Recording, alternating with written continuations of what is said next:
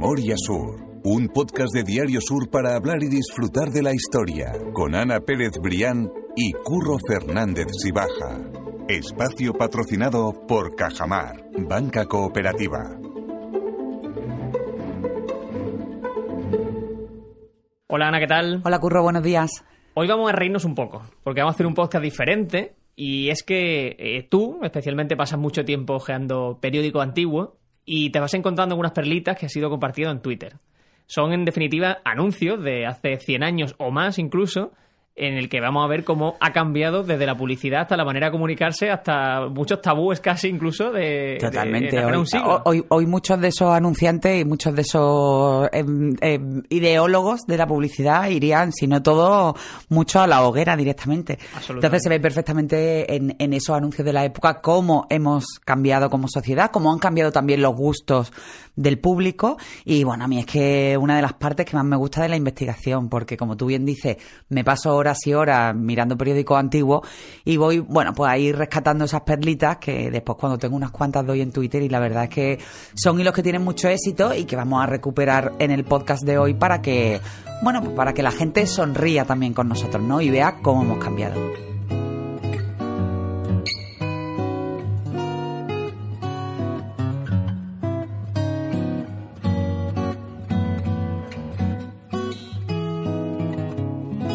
Vamos a tirar eso de Twitter, porque tú estos hilos eh, ya, ya lo has compartido en, en esa red social, pero lo que vamos a acercarlo es al, al podcast para que la gente vea cómo ha cambiado esa publicidad y también eh, para que vea qué tipo de cosas se anunciaban, porque no, no pensemos que es solamente publicidad de producto como tal para la venta, sino que vamos a encontrarnos, en el caso del primer ejemplo, con, con anuncios para- Anuncio para algunos, venderse, para algunos delira- anuncio algunos delirantes. Mira, eh, en un periódico de 1907 que además estuve consultando con motivo de, de la historia que publiqué de la RIA, que fue en ese año, bueno, pues vi un montón de periódicos, ¿no?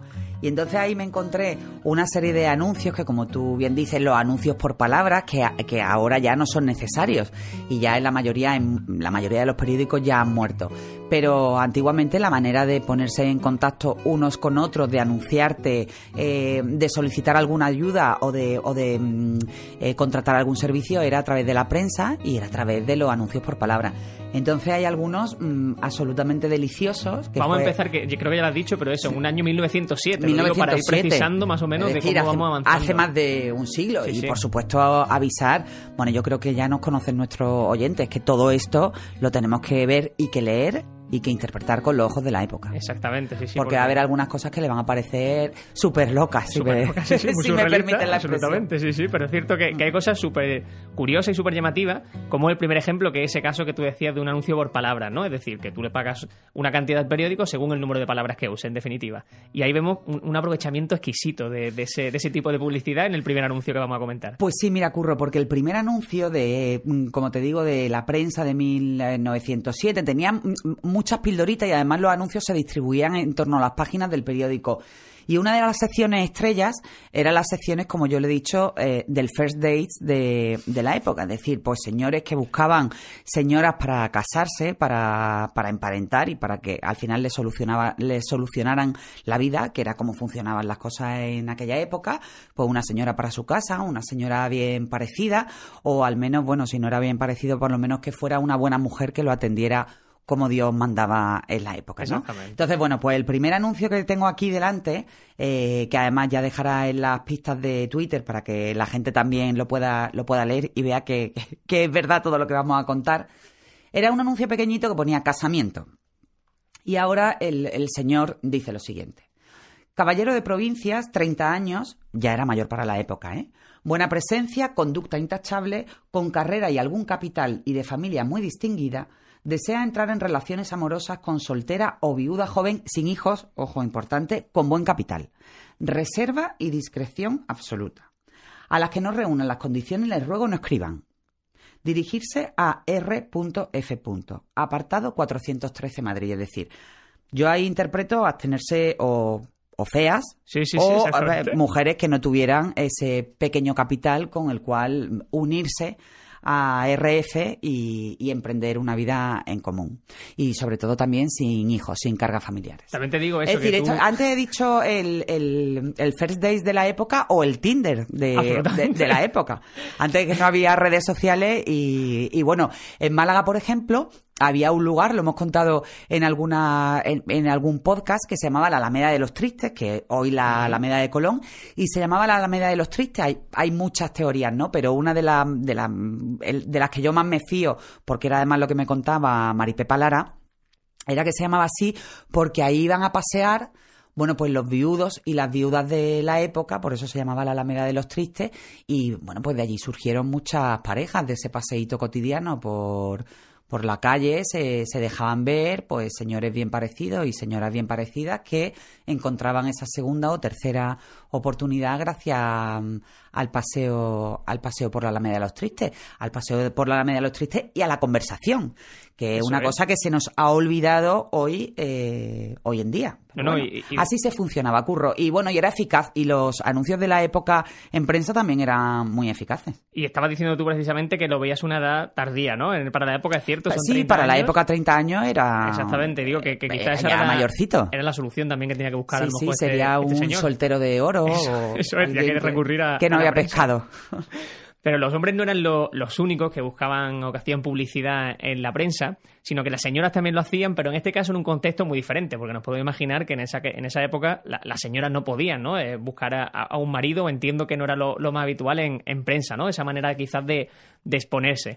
Pero sí es cierto que hay un titular muy curioso sobre una publicidad también, que, ese titular dice, una señora y ya con eso empieza una numeración de... una numeración fantástica que yo digo, mira, después del casamiento pues voy a tener una señora que también busque marido, pero no, porque también era muy común en la, en la prensa de la época, bueno, donde en muchas ocasiones pues las cualidades científicas o al menos la profesionalidad de determinadas personas que se anunciaban en prensa no estaba del todo eh, bueno contrastada pues sí que había mucha gente que se anunciaba para remedios más o menos eficaces y más o menos científicos para curar pues todo tipo de dolencias no y en ese contexto yo me encuentro una señora y ahora dice ofrece indicar gratuitamente a todos los que sufren de reuma y gota, neurastemia, asma, estómago, diabetes, debilidad general, flujos, anemia, tisis, enfermedades nerviosas, etcétera, es decir, bueno, una auténtica profesional, un remedio sencillo, verdadera maravilla curativa de resultados sorprendentes que una casualidad lo hizo conocer. Es decir, yo no he estudiado medicina, pero a mí me ha funcionado, con lo cual me anuncio en el periódico para que ustedes eh, vean esas propiedades. Y, y añade, curada personalmente, así como numerosos enfermos, después de usar en vano todos los medicamentos preconizados, hoy en reconocimiento eterno y como deber de conciencia hace esta indicación, cuyo propósito puramente humanitario es la consecuencia de un voto. Es decir, a mí me ha funcionado y yo comparto con todos ustedes previo intercambio económico, entiendo, pues este, mm, este remedio. Y terminaba el anuncio, escribir a Carmen B. García, Arriba 24 Barcelona.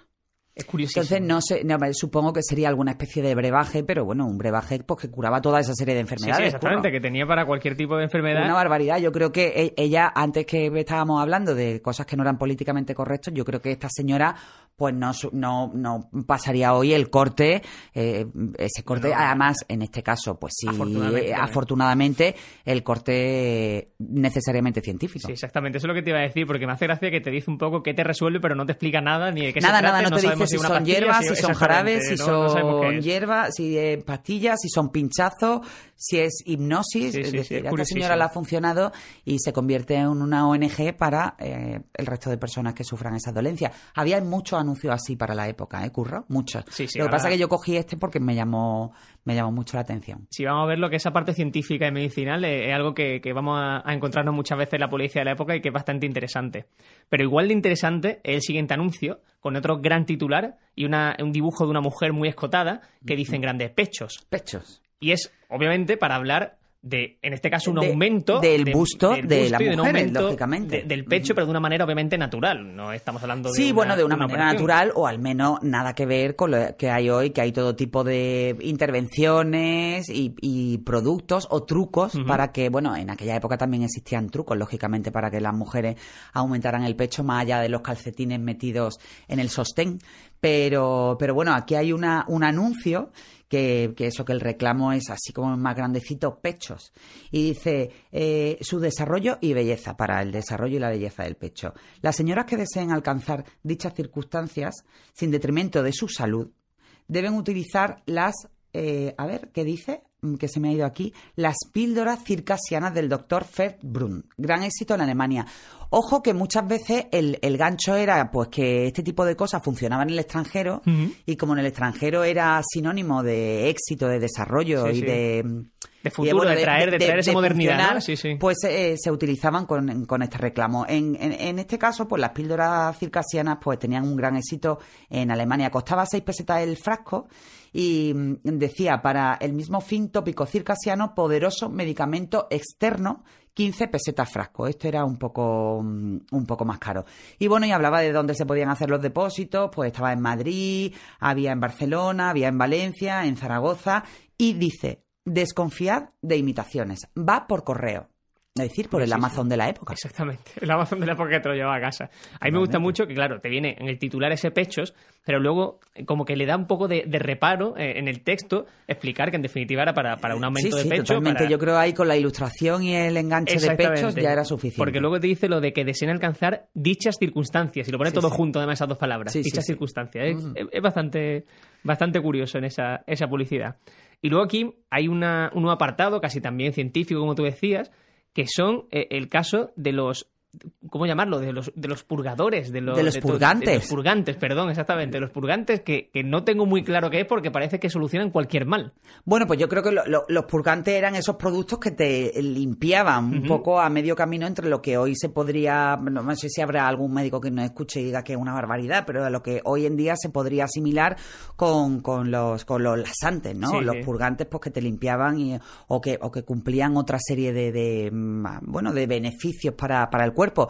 El hecho es que esos purgantes, esos jarabes en forma de pastilla o en forma de, como digo yo, en forma de, como, como te digo, en forma de jarabe, pues se anunciaban muchísimo. Es decir, había una, vamos a hablar además en el podcast de, de algunos de ellos, se anunciaban casi a diario en los, en los periódicos de la época.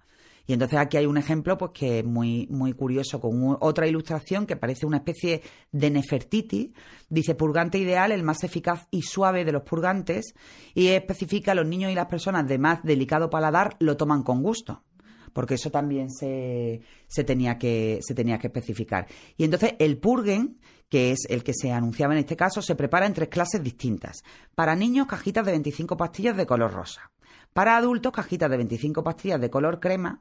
Y para enfermos en cama o las personas que necesiten fuertes dosis de purgante, cajitas de 6 pastillas de gran tamaño.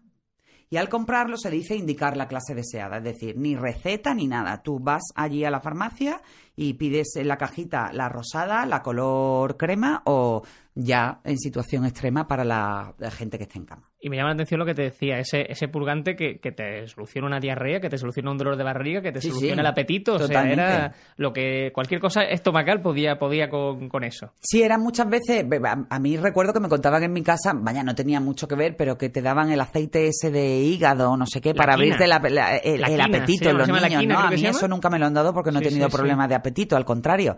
Pero, pero sí que yo lo metería en ese enorme cajón desastre de, de, productos que servían casi para todo, ¿no? Eso que tú dices creo que es la quina, ¿no? ¿Se llama la quina, me parece? La quina, no lo sé. Creo que sí. Yo, yo, yo, siempre he escuchado el aceite de, hígado, que me parece una cosa un poco... Creo que es eso, sino que nos lo digan también en, mm. en, el, en Twitter o en los comentarios del podcast que que será interesante. Bueno, después aquí tengo, eh, añadía otro anuncio que estaba debajo, que es absolutamente delicioso, que aparece un señor y una señora, bueno, pues bastante em, entrados en, eh, en carne, como se dice aquí, y entonces decía el anuncio, para enflaquecer sin perjuicio para la salud. Y aquí viene el capítulo de Dieta Milagro de la época. Era un producto que se llamaba The Mexican, del doctor Hawass, que decía absolutamente vegetal e inofensivo. Pero bueno, yo ahora te lo voy a leer y no creo que fuera muy vegetal ni muy inofensivo, porque dice, no hay que seguir ningún régimen especial, puede comerse y beberse de todo. Y dice, pero aviso, debe rechazarse toda caja de The Mexican del Dr. Hawas que no lleve en su cierre la etiqueta de garantía de legítima procedencia en la marca comercial y firma del único concesionario exclusivo para la venta en España. Entonces, bueno, Eh, y después abajo pone de venta en todas las buenas farmacias, droguerías y depósitos de específicos de toda España. A mí me gustan mucho, ¿sabes qué? Que ahora vamos a verlo más todavía y yo voy a invitar a la gente también a que se meta en las notas del podcast para buscar estos hilos, las ilustraciones. Sí. Las ilustraciones que acompañan a casi todas las publi- la, la publicidad y todos los anuncios que estamos encontrando. En este caso son dos señores gordos con, con sus gorros, su- sus vestidos anchos. Sí, pero sí, vestidos muy- de, de- de la época, pero imagínate lo que tenía que ser ese, eh, eh, esa cosa, eh, si te enflaquece, como dicen ellos, y puedes comer y beber de Sí, sí, todo. sí, no, no había- Eso sería una auténtica locura. No había, no había filtro ahí. En el siguiente anuncio vamos a ver cómo eh, volvemos a esos problemas estomacales que parecían que en la época eran muy mm, eh, abundantes y muy frecuentes, porque volvemos ahora a hablar eh, de- del elixir estomacal de Saiz de Carlos. Estomalix. Sí, sí, sí. es, Estomalix. es- es- es curioso, es curioso.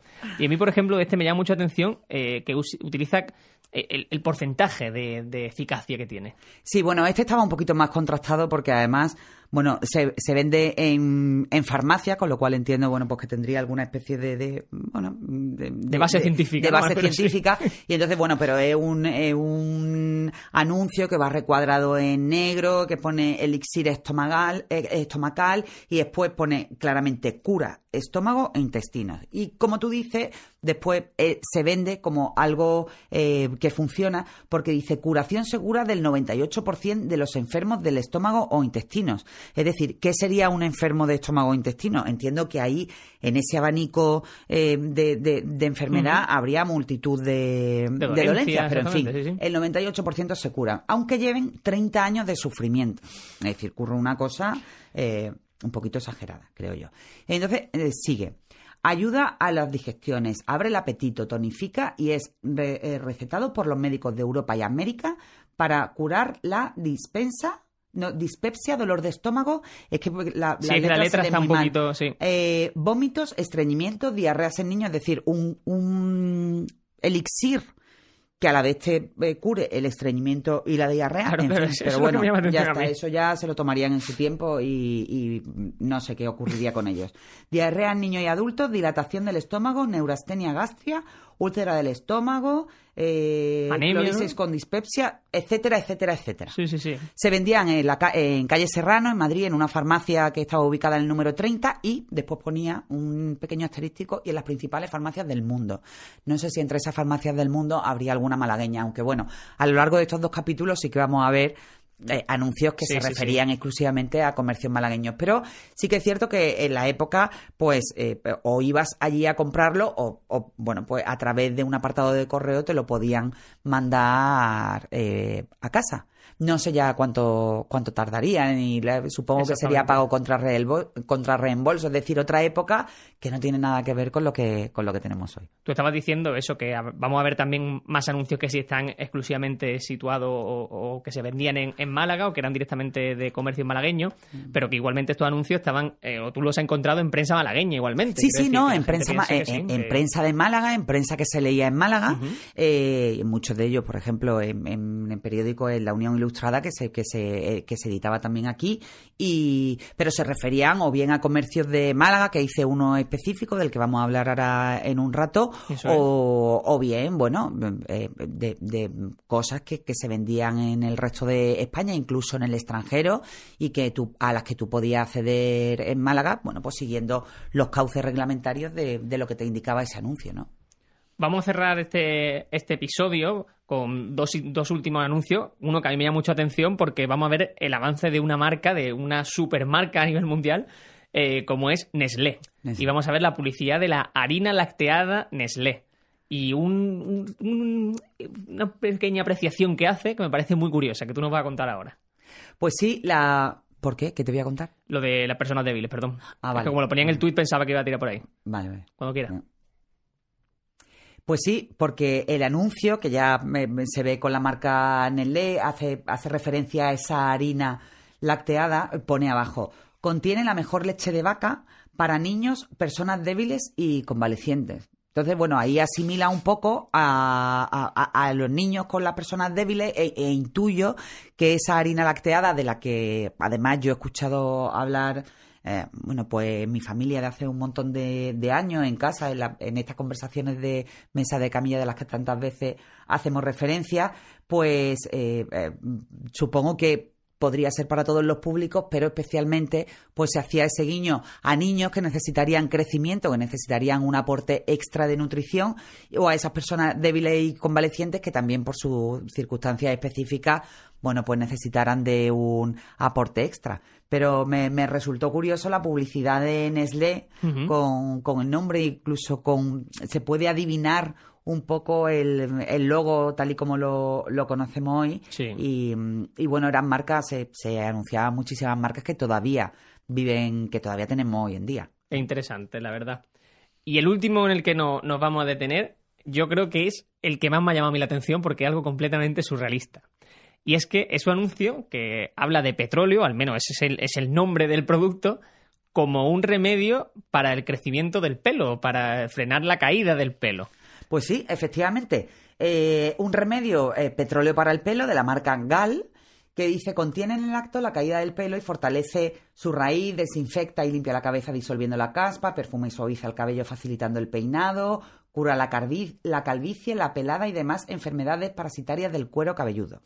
Y añade, un certificado del Laboratorio Municipal de Madrid que acompaña a los frascos garantiza que el petróleo GAL, que supongo que sería la misma casa de, la, de las célebres, eh, de las conocidísimas cajitas rosas de, de vaselina perfumada, Gal, dice es absolutamente inofensivo y no puede inflamarse. Premiado con medallas de oro en las exposiciones de higiene de París y Londres. Desconfiese de las imitaciones. Es decir, aquí vuelve a decir que es un producto que ha estado premiado en el extranjero, con lo cual ahí tiene ya esa fama de que, de que fuera se ha reconocido lo que se hace aquí y se vuelve a insistir también en que se desconfíe de las, de las imitaciones o de otras marcas que prometieran lo mismo y que no curaran pues cosas tan diferentes como la caída del pelo o la, la, la calvicie. La, sí, sí, sí, es decir, eso sería pues eso, pues el, el Turquía de, de, de, hace 100 años, pues se curaba con este petróleo gal, que supongo que sería de la misma casa que la, que la vaselina. No, yo creo que eh, incluso amigos míos, ¿eh? ya con la edad que, empezamos a tener, que le gustaría ese remedio o probarlo por lo menos, porque ya la caída del pelo ahora mismo está siendo. Pues sí, lo que pasa es que ahora hay otras soluciones más, más eficaces, no te tienes que ir. Que por cierto, el otro día leía yo un reportaje de,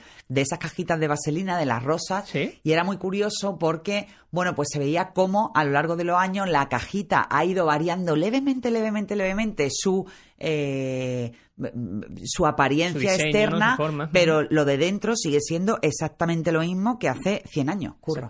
Pues ah. ¿Quién no ha visto en su casa la cajita rosa de... Bueno, ¿y quién no la tiene? Sí, sí, sí, desde luego. Por eso digo que es La cajita de la vaselina Gal que sirve para todo. Un ejemplo, como vemos, pues de buena publicidad, ¿no? Como también pasa Con, con los bolis Big de toda la vida y con muchas otras marcas que reconocemos fácilmente y que Efectivamente, cosas que afortunadamente no han cambiado y que... Y sobre todo eh, eh, ese aroma de la vaselina que, te, que te conecta con, con cuando eras pequeña, ¿no? Es muy reconocible, la verdad. Vamos a parar aquí el podcast porque hay muchos anuncios que comentar, vamos a hacerlo en dos episodios. Y yo lo que sí quiero dejar es eh, en los, las notas del podcast todos estos tweets fijados porque vienen con la imagen para que la gente lo vea y casi retar a la gente a, al último, a la última imagen que compartes tú en ese hilo. Porque es un pasatiempo. Es un pasatiempo, exactamente. Está en la sección variedades y mm, vamos, echándole un vistazo rápido mientras preparaba este, este podcast, no me parecen unos pasatiempos fáciles, desde luego. Yo es que siempre he sido muy inútil para los pasatiempos, entonces a mí ni fácil ni difícil porque me, me aburren un poco. Yo del crucigrama y de la sopa de letra eh, no salgo. Entonces, bueno, pues aquí lo dejo. Y hubo, hubo gente cuando publiqué el hilo de Twitter que me dio la solución o que, o que aportaba la solución. Entonces, bueno, tenemos aquí una cosa que se llama rombo, porque hacía un tal Rodríguez, una, otro pasatiempo que se llama la charada mura, muda, eh, el tercio silábico, el tercio silábico, el logogrifo numérico, que es algo así como una especie de sudoku. Y bueno, después pues se, anunciaban las, las soluciones del día anterior y se, se publicaban una especie de charadas rápidas que eran como unos versillos que hacía un señor que se llamaba Francisco P. Jordán, y ya te digo que lo dejamos ahí. Tengo que decir que intenté buscar la solución para, publicarla también, para todos aquellos que me habían que me habían pedido en Twitter la solución, pero en el archivo de Narciso Díaz Escobar no está el periódico del día siguiente de 1907, porque hay algunos sí y otros no, y entonces, bueno, pues no pude buscar la, solución. Con lo cual, el que lo resuelva, pues que... lo comparta, Claro, que lo comparta y, y, que asuma que su solución es la, es la buena. Es interesante, es interesante y ese es el reto que dejamos para esta, para esta semana para los oyentes, por lo menos que le eche un vistazo a la publicidad, porque de verdad que es muy interesante y es, es muy chulo también, ¿eh? ver Sí, cómo, sí. cómo ha avanzado en estos, en estos años. Pues Ana, vamos a seguir la semana que viene hablando de más publicidad y, y seguimos con, la, con más historias de Málaga. Pues sí, yo creo que este, mm, estos dos podcasts nos van a quedar bien, curro, Sí, porque hablamos mucho de costumbres, hablamos mucho de calles, de paseos, de circunstancias, pero al final eh, en estas publicidades nos definimos muy bien de cómo fuimos hace 100 años. Así que la semana que viene nos escuchamos, curro, y gracias a ti siempre. Mil gracias. Memoria Sur es un podcast de Diario Sur. Escucha un nuevo episodio cada semana en iVoox, Spotify, Apple Podcast y consulta las referencias de este episodio en diariosur.es.